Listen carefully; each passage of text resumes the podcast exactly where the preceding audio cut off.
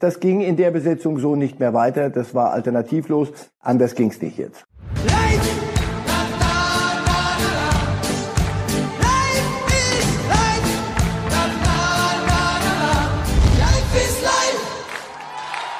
Herzlich willkommen zur 101. Sendung von Reif ist live mit Marcel Reif, der heute zugeschaltet ist aus München. Wir haben ein pralles Bundesliga-Programm. Ja, wir fangen an mit dem Beben von Berlin. Marcel Reif, wir haben schon so oft über Preetz und Labadia und die Hertha gesprochen und nun ist es wirklich passiert. Beide sind gefeuert worden, der Trainer Labadia und der ewige Preetz. Hat sich denn am Ende doch noch überrascht, wie ratzi-fatzi das auf einmal ging? Nein, nicht nach dem Ergebnis. Also du spielst gegen Bremen zu Hause 1-4 und ob da Ansätze waren und irgendwann ist dann genug schön geredet. Nein, das, das ging in der Besetzung so nicht mehr weiter. Das war alternativlos. Man hat auch gemerkt, wie sich die, gut, es sind 250 Fans in diesen Zeiten. Stell dir mal vor, ein volles Olympiastadion, was die äh, gemacht hätten schon seit Wochen. Also, äh, das ist der Vollzug einer Geschichte, die sich nicht mehr als angedeutet hatte. Und äh, anders ging es nicht jetzt. Ist es nicht auch ein bisschen Ironie der Geschichte, dass Michael Preetz äh, am Ende daran gescheitert ist, dass er im Gegensatz zu seinen ersten Jahren auf einmal Geld in der Kasse hatte und die nicht richtig ausgegeben hat, die Millionen? Ja, als er kein Geld in der Tasche hatte, hat es auch nicht so doll geklappt, aber da, ja, da konnte man das so laufen lassen. Da wurde aber aus dem angehenden Big City Club eine, eine, weiß ich nicht, eine langweilige, belanglose äh, Veranstaltung. Und das ist in, in Berlin nicht machbar. Das ist, das ist auch für Hertha nicht gut. So, und dann gab es plötzlich das Geld, die großen Ansprüche, die gingen diametral auseinander mit dem, was man da auf dem Platz zu sehen bekam so schnell lässt sich das der, der Schalter ja auch nicht umdrehen. Insofern vielleicht ein bisschen unfair für ihn, aber für Preetz, aber äh, dennoch. Und der Trainer kriegte Spieler hingestellt, die durchaus was können, wie wir, wie wir anderswo gesehen haben und wie man hört über die Franzosen.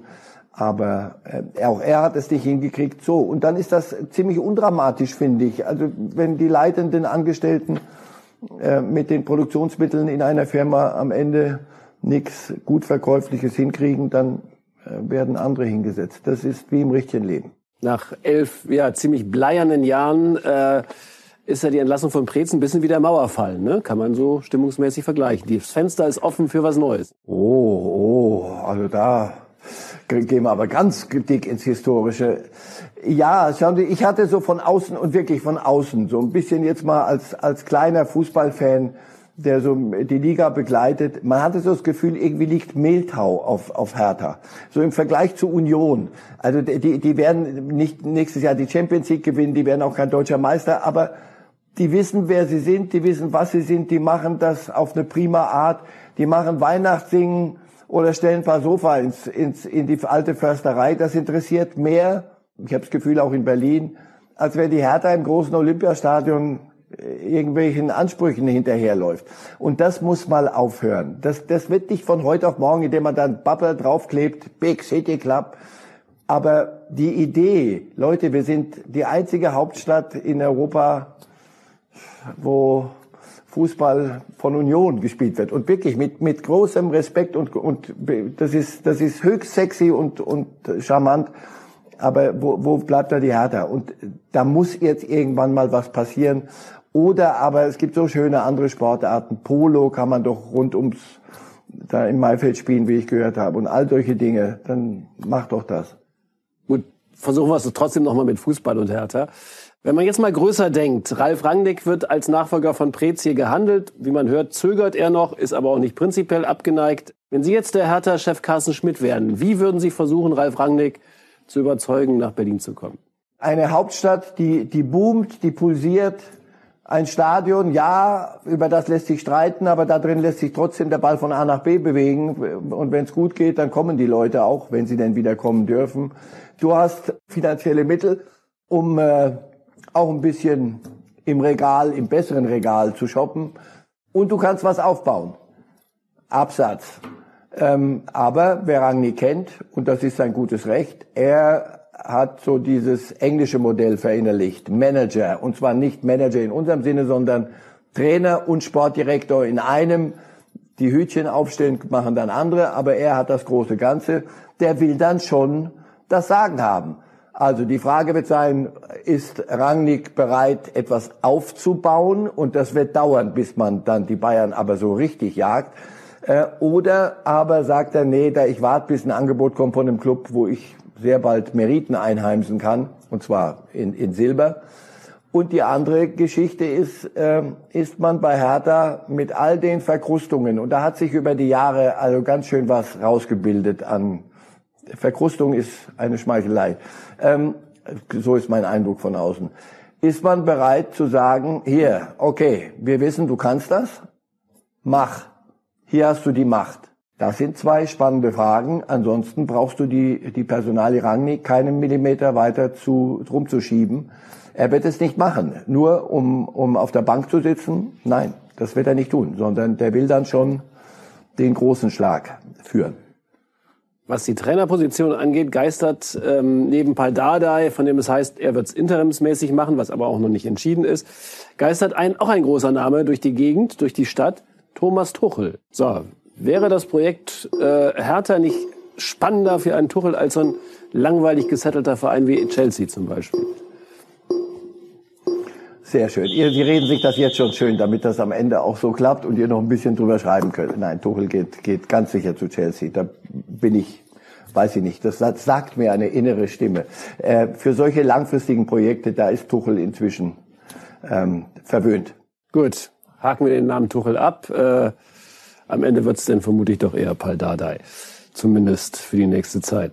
Wir bleiben bei Hertha, aber einem anderen Thema. Ähm, da kann noch so viel Krise im Club sein. Das hindert Stürmer Kunja nicht daran, sich zwischen zwei Niederlagen, einem 0 zu 3 gegen Hoffenheim und einem 1 zu 4 gegen Werder nochmal eben die Beine tätowieren zu lassen. ist ganz hübsch. Der kam äh, mit frisch tätowierten Oberschenkeln ähm, ins Stadion, verschoss dann auch noch nebenbei ein Elfmeter am Samstag. Abgesehen vom möglichen Verstoß gegen Corona-Regeln, weil Tattoo-Studios sind ja geschlossen, wie wir alle wissen. Sind manche Profis einfach nicht mehr von dieser Welt? Ich weiß nicht, ich zögere so ein bisschen, mich hier wieder so als, als Onkel aufzuspielen, der ältere Herr, der dann so den mahnend den Finger erhebt und sagt, ja, das könnt ihr doch nicht machen und was sind diese Profis und all sowas. Also die haben, äh, er hatte die Beine nicht tätowiert, haben sie verloren und er hat nicht das abgeliefert, überwiegend, was er eigentlich kann und danach haben sie, hat er sich die Beine tätowieren lassen und hat das Ding auch nicht mit diesen Beinen nicht gewonnen. Den Elfmeter weiß ich nicht, ob das an der Tätowierung liegt. Also lassen wir uns mal das Fußballerische, das Sportliche weglassen. Ähm, das andere ist wirklich, Sie sagen mal, äh, abseits der, der Corona-Regeln. Nee, bitte nicht abseits der Corona-Regeln. Immer schön dran denken, der Profifußball darf stattfinden. Das heißt, Menschen dürfen ihren Beruf ausüben plus anderen Menschen damit ein bisschen, weiß ich nicht, Abwechslung im, im Leben bereiten. Das alles ging nur, ich erinnere mich sehr, ich weiß nicht, vergessen wir das alle? Das ging nur unter, unter wirklich mit großen Vorbehalten und mit, mit, da musste ein super Konzept her, das die ganze Welt äh, dann als Blaupause nimmt und sagt, ja, super, so könnte gehen, ja, prima, okay, dann mach das mal. Es gab immer noch genug Politiker, Herr Lauterbach und andere, die sagten, nee, das Fußball wieso Sonderrechte, Sonderbehandlung. Es gibt gute Argumente zu sagen, ähm, wenn, wenn das nicht geht, dann geht auch das nicht. Sie kennen das, deutsche Neiddebatten kommen da noch dazu. So, und dann machen die Kameraden, ich denke, wir kommen auch noch zum Thema Embolo, mir, mir ist gerade nicht so richtig gut. Ich habe so das Gefühl, ich müsste mir den Mund ausspülen mit irgendeiner, mit irgendeinem Pfefferminz lutschen oder irgendwas das kann doch nicht euer Ernst sein. Also ich meine, irgendwann mal liefert man so viele Argumente und ihr müsst das ja aufgreifen. Natürlich musst du daraus einen Artikel machen und Schlagzeilen. Aber das geht doch irgendwann mal den Leuten, die sagen, Profifußball, hm, hm, hm, sag mal, Entschuldigung, und die verdienen immer noch, während bei uns die Läden zugehen und nie wieder aufmachen und die Kneipe nicht und der, der Laden nicht und die Friseure können nicht. Also jetzt rede ich mich schon wieder in Rase. Ja, die sind nicht von dieser Welt und wenn sie nicht sehr bald auf diese Welt zurückkehren, ähm, nicht alle, aber auch diese Schafe, wenn sie nicht wieder in die Herde zurückkommen, dann werden wir es erleben, dass irgendjemand den Stecker zieht. Und ähm, ich kann mich dann auch nicht aufmandeln und sagen, ach lass doch, sondern das könnte ich gut nachvollziehen. Ja, man muss sagen, der große, überwiegende Teil der Bundesliga-Profis hält sich ja äh, offenbar an die Regeln, aber Man weiß nicht genau, wie groß die Zahl der schwarzen Schafe ist. Wissen Sie, wissen Sie, was mir gefallen würde, wenn die, in der Kab wenn die in der Kabine in Gladbach, und ich könnte mir gut vorstellen, dass das so ist, also zu meiner Zeit, als ich ein bisschen gekickt habe, war das noch so, es gab so eine bestimmte innere Hygiene, um es mal sehr vorsichtig und sehr freundlich auszudrücken, in der, in der Kabine. Also in, nach dem Motto, Trainer, könnten Sie mal kurz rausgehen, wir, wir brauchen mal fünf Minuten, und dann macht man ein bisschen die Musik laut, und dann wurde demjenigen mitgeteilt, mit relativ klaren, äh, auch nonverbalen Mitteln, was geht und was nicht geht. Ui, das klingt ja spannend. Nonverbale Mittel. Körpersprache. Klassen, Klassenkeiler hat man in der Schule gesagt. Das, also, das könnte ich mir gut vorstellen. Ehrlich gesagt, ich bin kein großer Gewaltanhänger und kein Gewalttäter im Inneren. Aber so eine kleine Abreibung, draußen liegt Schnee, so mal richtig einseifen und sagen, sag mal, hallo, hallo wach, wie wär's? Nicht verkehrt. Ähm, der Verein wird, wie Bild erfahren hat, zu finanziellen Mitteln greifen. Embolo soll eine Geldstrafe für die Partynacht kriegen von, man spricht von etwa 200.000 Euro. Ist das der angemessene Preis? Kommen, kommen Sie mit mir nach vorne um, an die Ecke. Da ist äh, ein kleines Café. Das ist seit äh, Monaten eigentlich zu. Der, ob der das nochmal schafft, aufwacht oder nicht, äh, den Laden nochmal aufmacht, bin ich mir nicht sicher. Die, geben Sie dem 200.000 dann wäre der seine Existenz gerettet. Und wir reden darüber, ob der 200.000. Ich, ich kann mir vorstellen, dass Embolo, lass mich kurz mal durchrechnen, am Abend noch mal warm essen kann, trotzdem. Und das macht die Sache ja umso, umso schlimmer. Ich bin nicht ganz glücklich mit dem, wie die, wie die Gladbacher da verfahren. Nochmal, Unschutzvermutung. Wenn Embolo es nicht gemacht hat und der Club glaubt ihm, dann muss es aber auch stimmen. Wenn nicht, sind 200.000 nachdem wie er den Club auch an der Nase rumführt, auch öffentlich, sehr, sehr milde. Sehr milde. Hätte eigentlich Max Eberl... Wenn es so ist, ja. Vorsicht, ja?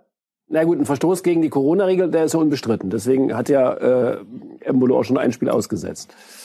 Ähm, hätte Max Eberl eigentlich ja, aber, den, den Urlaub abbrechen müssen? Wegen da, aber da, da kommt um noch näher dran zu sein an dem Schwachsinn. Das, das lässt sich auch aus der Distanz. Der versaut ihm äh, seine kleine kleine Urlaubszeit, wo er wirklich Luft brauchte, Eberl. Der hat seine guten Gründe. Also insofern äh, vielen Dank. Äh, der wird sich bei Ebola auch noch persönlich schätze ich bedanken, dass er ihm das Ganze versüßt in dieser Zwischenzeit. Also nein, wenn es der der erzählt ja, es stimmt. Ich habe das kürzlich mal gesagt, dann hören wir auf mit dem Thema. Meinen Söhnen habe ich immer gesagt, wenn du Mist baust, komm, sag's mir wir ziehen die Konsequenzen, morgen reden wir nicht drüber. Wenn du mich aber jetzt anlügst, dann machst du die Sache nicht schlimmer, sondern du machst den größeren Fehler. Das müssen Sie in Gladbach, glaube ich, für sich bewerten. Wir werden es verfolgen. Dann wechseln wir das Thema zu den vielleicht positiveren Seiten des Profifußballs. Zu Thomas Müller. Der hat sich zu Wort gemeldet, das war vor dem Schalke-Spiel, auf diese Art. Meine Jungs fiebern dem Spiel auch schon entgegen gegen Schalke der Papi, der fährt jetzt dann gleich los und dann schauen wir mal, wie es ausgeht. Na, wir sind guter Dinge. Ja, der Papi hat's gerichtet auf Schalke. Er hat zwei Tore geschossen beim 4-0. Überrascht Sie jetzt vielleicht die Frage, ob ich, wenn ich Sie jetzt frage, wäre Thomas Müller einer für die Nationalmannschaft im Hinblick auf die EM? Na, ja, ja, gut. Dachte schon, es kommt nicht. Wie gesagt, wenn, Löw, wenn Löw bessere hat, her damit. Wenn nicht, müssen wir gucken. Und wir werden gucken. Und wir werden das ähm, sehr intensiv begucken. Ich kenne im Moment keinen besseren Zulieferer auf der Position als Thomas Müller. Und wie sagte mein Chef zu mir, Prinzipien muss man sehr hoch halten. Manchmal so hoch, dass man nicht rankommt. Das heißt, wenn Müller so gut ist, springe ich halt über meinen Schatten. Aber nochmal, das, das kommt noch auf uns zu, das Thema. Müller wird nicht nachlassen. Der ist ähm, in, in einer Form, Wahnsinn, was der aus dieser Corona-Zeit und wo alle, alle japsen und alle weisen auf die Taktung hin und so, weiß nicht, der streichelt seine Gäule, zieht die Pelzmütze ab und liefert. Das ist schon, schon faszinierend. Ja. Also den Nationaltrainer, der sich leisten kann, auf solche Spieler zu verzichten, außer Löw, fällt mir im Moment nicht so richtig einer ein. Warten wir uns ab. Ist ja noch ein bisschen Zeit bis zur Nominierung. Bayern 4-0 auf Schalke. Jetzt könnte man sagen, Schalke war doppelt so gut wie im Hinspiel, wo sie ja 0-8 verloren haben. Oder die Bayern waren halb so gut wie im Hinspiel. Was ist jetzt, was ist die Wahrheit von diesem Spiel? jetzt, jetzt lass mal, nee, lass uns nicht noch auf Schalke noch eine, noch eine, unsere Scherze machen, unser Tänzchen drauf. Es ist ein solches Elend. Nein, lass doch mal 4-0 ist doch, ist das, es ist deutlich genug. Ich hatte so das Gefühl, auch die Bayern wissen auch, wann es gut ist, wann man aufhört. Das ist, es ist Schalke 04. Und es ist so freudlos und trostlos. Insofern bleibe ich bei dem, was ich am letzten Donnerstag gesagt habe. Ich muss allerdings Abbitte tun bei Mainz 05, denn die hatte ich auch als klaren Absteiger schon tituliert, weil ich entscheide ja hier, wer absteigt und wer nicht. Äh, auf Nachfrage allerdings. Ähm, die äh, machen es noch ganz plötzlich ganz interessant und aber bei Schalke äh, passiert nichts. Ja. Nicht. Gegen Bayern kannst du verlieren, aber nicht zu diesem Zeitpunkt. Da müssen Wunder her. Das Wunder ist ausgeblieben. Und tschüss. Da halten Sie sich an Bert Brecht, der gesagt hat, wer A sagt, muss nicht B sagen, wenn er erkannt hat, dass B falsch war. Das A falsch war. So, oh Gott, das kann ich nicht mal brechen. äh, andererseits, Mainz schlägt äh, Leipzig. Ähm, das war eine Sensation. Da muss man natürlich auch sagen, wer solche Verfolger hat wie Bayern, muss sich überhaupt keine Sorgen mehr um die Meisterschaft machen, oder? Nein, die müssen sich ja nur zu Hause aufs Sofa setzen und gucken, was da so passiert.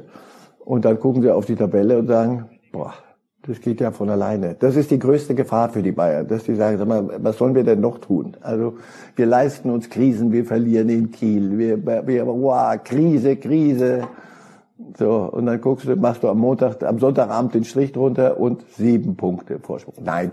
Leipzig, sie, sie, Werner ist weg, sie haben nicht den Stürmer, Sörlot liefert noch nicht, sie haben nicht den Stürmer, der die, der die Tore macht, ähm, sondern sie verteilen es immer noch auf alle Schultern. Das ging eine Zeit lang ganz gut.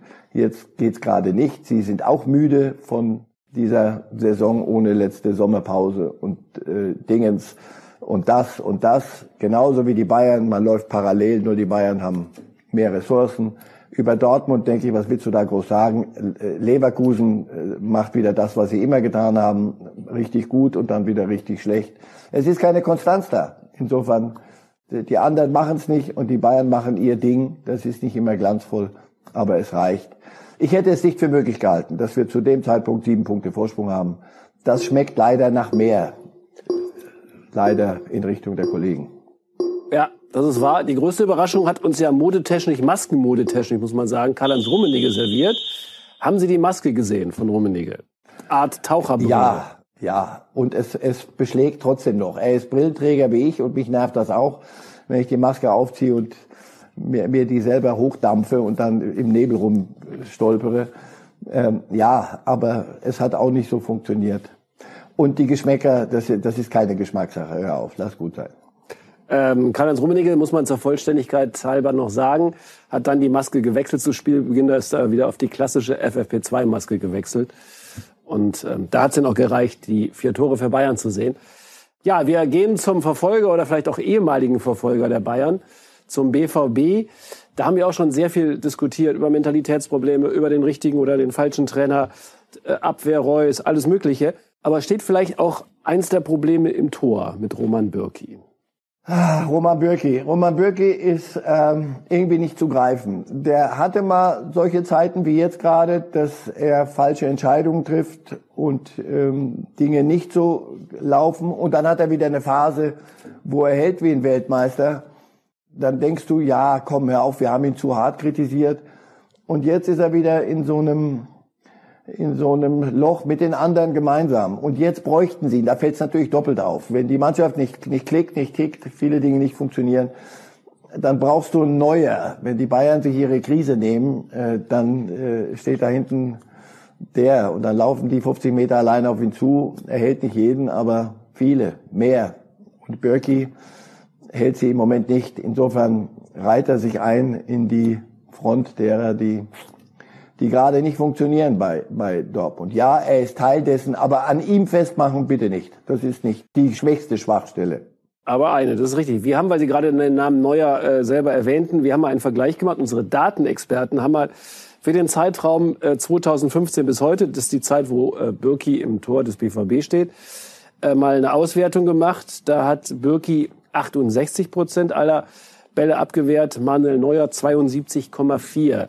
Das klingt jetzt nicht so irrsinnig viel der Unterschied, aber das macht ungefähr 30 Gegentore aus. Möglicherweise auch in wichtigen Spielen.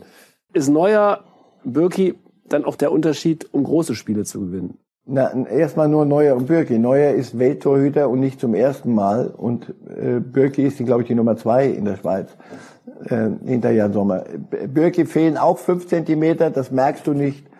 Äh, er hält auf der Linie manchmal, manchmal überragend, hat überragende Reflexe und dann wieder äh, segeln Bälle hin, wo man sagt, ah, sag mal, der war doch, war der nicht haltbar? Ja, äh, in großen Spielen kannst du Neuer nicht nervös machen. Also ich habe, haben, wann habe ich das letzte Mal gesehen, wo ich dachte, Neuer ist nervös. Also er hat eine nervöse Hand bei, bei dieser Abseitshand, die, die ist, da hat er so einen Zucken drin. Aber ansonsten ist er die Ruhe selber und strahlt das auch aus. Wirklich strahlt das im Moment nicht aus. Und das ist dann, wie gesagt, Teil des Ganzen. Nur bitte nicht, nicht ihn jetzt an, die, an, an den Pranger stellen. Das, da wird man der Dortmunder Realität nicht gerecht. Nee, darum geht's auch nicht um den Pranger. Ähm, ich finde auch Birke zum Beispiel sehr positiv im Verhalten. Er stellt sich auch nach den Spielen meistens hin, auch wenn er eigene Fehler gemacht hat, begründet die. Er hat ein absolut professionelles äh, Auftreten, das muss man, das muss man sagen. Also bei allen Schwächen vielleicht im Tor. Um, absolut. Um ganz spitze zu sein. Wir reden ja auch von einem sehr guten Torwart, aber möglicherweise nicht von einem Weltklasse-Torwart. Das ist ja, glaube ich, die, der Unterschied. Ja, so kann man sagen. Und wenn du ein Weltklasse-Torwart hast, kannst du da oben grüßen, nach unten. Und wenn du kein Weltklasse-Torwart hast, brauchst du vieles andere, was funktionieren muss. Wenn das auch nicht funktioniert, dann grüßt du nicht von unten, sondern dann benutzt du das Höhnesche Fernglas. Und das müssen die Dortmunder gerade tun. Hätten die Dortmunder Bosse eigentlich am liebsten Marco Rose gleich eingepackt am Freitagabend und mitgenommen? Äh, ja, das Tercic, das ist ein junger Trainer, äh, das kann funktionieren, aber dann muss es funktionieren. Wenn nicht, wird es schwer, das in der Mannschaft äh, zu vermitteln. Alle mögen ihn, aber das könnte auch schon der Fehler sein. Ja, sie haben, sie sind ein hohes Risiko gegangen, indem sie Favre zu dem Zeitpunkt der Saison entlassen haben und auf die interne Lösung gesetzt haben, um den Champions League Platz, Platz 4 zu sichern. Das ist das, um was es ihnen geht. Im Moment sind sie Siebter, die Entscheidung war möglicherweise falsch. Falsch. Rose werden sie haben wollen. Ich denke, Rose hat sich das Spiel auch angeguckt, äh, denke ich mal, seiner Mannschaft gegen Dortmund, gegen seine möglicherweise künftige. Wer sagt denn, dass er auf gepackten Koffern sitzt? Ich, ich weiß es nicht. Das, das schauen wir uns mal an, wie die Saison läuft. Also, äh, er ist ein prima Trainer die Dortmunder kriegen ihn jetzt nicht, das wäre ja das, das wäre ja noch schöner. Also wenn, wenn wir dann, wir haben vorhin geredet über die Fußballer und ihre ihre Koordinatensysteme. Also wenn Rose jetzt sagen würde, du, äh, die brauchen mich jetzt, äh, Gladbacher macht das, bringt die Saison zu Ende, ich gehe da schon mal rüber, Unsinn. Nein, sie werden es jetzt durchziehen müssen mit Tercic, aber mit großem, großem Bauchgrimmen. Platz sieben, alles unter Platz vier, indiskutabel. Ja, wir werden sehen. Marco Rose hat eine Ausstiegsklausel für den Sommer. Er könnte gegen einen gewissen Aufpreis gehen. Wollen wir mal gucken, ob er es denn auch machen will von Borussia zu Borussia. Muss ja auch ein Aufstieg sein. Genau. Wir kommen zum letzten Themenblock. Und ja, es war ein Comeback, muss man sagen. Jogi Löw ist erstmals nach zehn Monaten wieder bei einem Bundesligaspiel aufgetaucht. In Gladbach saß er da auf der Tribüne. Man hört in der ersten Halbzeit saß er noch äh, mit anderen Menschen zusammen. Ähm, später hat er sich dann ein bisschen solo gesetzt und das Spiel zu genießen. Vielleicht auch neueste Informationen bei Bild.de auf dem Handy zu erfahren. Wir wissen es nicht. War das Comeback überfällig in der Bundesliga? Naja, er hat doch gesagt, er geht nicht, weil die, er geht in kein Stadion, weil die Corona-Regeln so sind. Sind die jetzt anders? Das wollte ich jetzt nur mal, nee, glaube ich nicht. Also, nochmal, spannender ist die Frage, nimmt der Müller mit oder nicht? Ob er jetzt im Stadion sitzt, er kann sich auch auf der, zu Hause angucken. Natürlich ist das ein Zeichen, dass er wieder teilnimmt am, am Geschehen mir ist das schlüssiger, wenn ein Bundestrainer mit, mit Abstand natürlich sich ausgesuchte Spiele im Stadion anguckt. Das ist, ist irgendwie schlüssiger, aber so entscheidend für den EM-Sieg wird es nicht sein. Am Samstag wird er in München erwartet beim Spiel gegen Hoffenheim. Da könnte er, neben Thomas Müller natürlich, auch äh, Musiala sehen, eines der größten Talente. Und der steht ja noch, was die Nationalmannschaft angeht, zwischen zwei Ländern. Er könnte für England spielen oder er könnte A-Nationalmannschaft für Deutschland spielen. Wenn Yogi ihn im März nominieren würde für diese drei Länderspiele, könnte er sich, und den Einsatz natürlich, könnte er sich für Deutschland festspielen. Also dann nicht mehr für England greifbar sein, für die A-Mannschaft. Sollte ein Bundestrainer strategisch so denken bei der Nominierung, um ein Talent wie Musiala für den DFB zu sichern? Wenn er es sich leisten kann, sollte er so strategisch denken. Kann sich Yogi Löw, wir haben doch alles schon ein paar Wochen lang schön sauber aufgelistet, welche Punkte wir genau beobachten, ähm, kann er sich das leisten? Ich glaube, er muss ganz schnell eine Mannschaft einspielen, mit, ohne Müller, äh, mit einer Abwehr, wie soll die dann aussehen? Ob er sich leisten kann, in diesen Spielen einen, einen jungen Kerl ähm, da einzusetzen, nur damit der sich festspielt. Ja, man, das ist äh, eine Krux, da steckt er in der Falle. Denn natürlich so ein Jungen, der, der so vieles kann. Wir sagen, wir haben Nachwuchsprobleme, es kommt von unten nichts hoch, weil auch falsch ausgebildet wurde, was weiß ich. Äh, also den müsste man eigentlich, müsste man den sofort schnappen. Ich frage mich das, ob er, ob er, natürlich wäre es gut, aber kann er sich das leisten in der, unter dem Brennglas, das wir da hinhalten? Die Gegner heißen Island, Rumänien. Und mit gutem Recht. Gut, die Gegner heißen Island, Rumänien und Nordmazedonien. Im März, da wird ein paar Minütchen könnte man für Musiala da schon frei halten. Also gut, komm. Ja, sollte er tun. Ja, gut. okay. Hoff, hoffentlich wird es so einfach, wie Sie das gerade postuliert. Ne? Da werden wir gespannt. Manchmal können wir uns ja wunderbar einfach machen. Das ist unser Vorteil. Ein anderer Weltmeister hat die Karriere, die Profikarriere beendet und äh, das hat er mit einem Video gemacht gestern und das schauen wir uns mal an. Es war vielleicht keine Bilderbuchkarriere, wenn ich jetzt zum Beispiel an den Dönerwurf denke oder der Abgang in Stuttgart, der nicht schön war. Ja, Fehler macht, glaube ich, jeder. Das Wichtigste ist, dass man dazu steht. Und gerade in den Momenten, in den schwierigen Momenten, ist es wichtig, den Blick nach vorne zu richten und weiterzumachen. Trotz all der ganzen Verbundenheit zu Dortmund äh, ist äh, Stuttgart, äh, Darmstadt oder Köln zum Beispiel, aber auch Frankfurt, wo ich viele Kontakte habe, die ihr zu mir gehalten habt in einer schwierigen Phase auch. Ja, dafür kann man einfach nur Danke sagen und äh, wie gesagt, danke für alles. Kevin Großkreuz, er hat noch mehr gesagt. Wir haben jetzt das äh, Video etwas gekürzt. Wie sieht Ihr Karrierefazit für Kevin Großkreuz aus? Ein prima Junge, sauber, echt, mit mit all den Fehlern und dann hat er nie ein Hehl draus gemacht. Ja, schauen Sie, ich bin bin da schon ein bisschen älter. Ich habe erwachsene Söhne. Ich weiß, was junge Menschen zuweilen äh, für Abzweigungen nehmen. Er hat das prima gemacht, sicher nicht der, der, der feinste aller Feinmotoriker, hat aus den Anlagen, die er hatte, vieles gemacht, ist Weltmeister, das, das braucht er sich auch von niemandem nehmen zu lassen. Und wenn er Mist gebaut hat, hat er sich hingestellt. Wir hatten doch vorhin gerade äh, einen anderen Spieler im, im, äh, im Fokus. Großkreuz hat äh, daraus kein Hehl gemacht, macht es heute auch nicht, sondern hat gesagt, Mist gebaut, das sind die Konsequenzen, kostet mich die Zeit in Stuttgart, war schön, jetzt muss ich gehen, selber schuld.